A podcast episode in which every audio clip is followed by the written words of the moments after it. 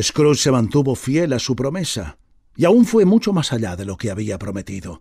El pequeño Tim se curó, y Scrooge fue como un segundo padre para él, y para todos los demás fue tan buen amigo, tan buen jefe y tan buen hombre como nunca había visto aquella ciudad o cualquier otra ciudad, pueblo o aldea de nuestro ancho mundo. Al ver aquel cambio repentino, no faltaron los que se reían a sus espaldas creyendo que se había trastornado, pero él dejaba que se rieran, porque sabía que nunca pasa nada bueno en la tierra sin que a algunas personas se les escape la risa, y porque él estaba siempre contento y risueño, y todo lo demás le importaba un pepino.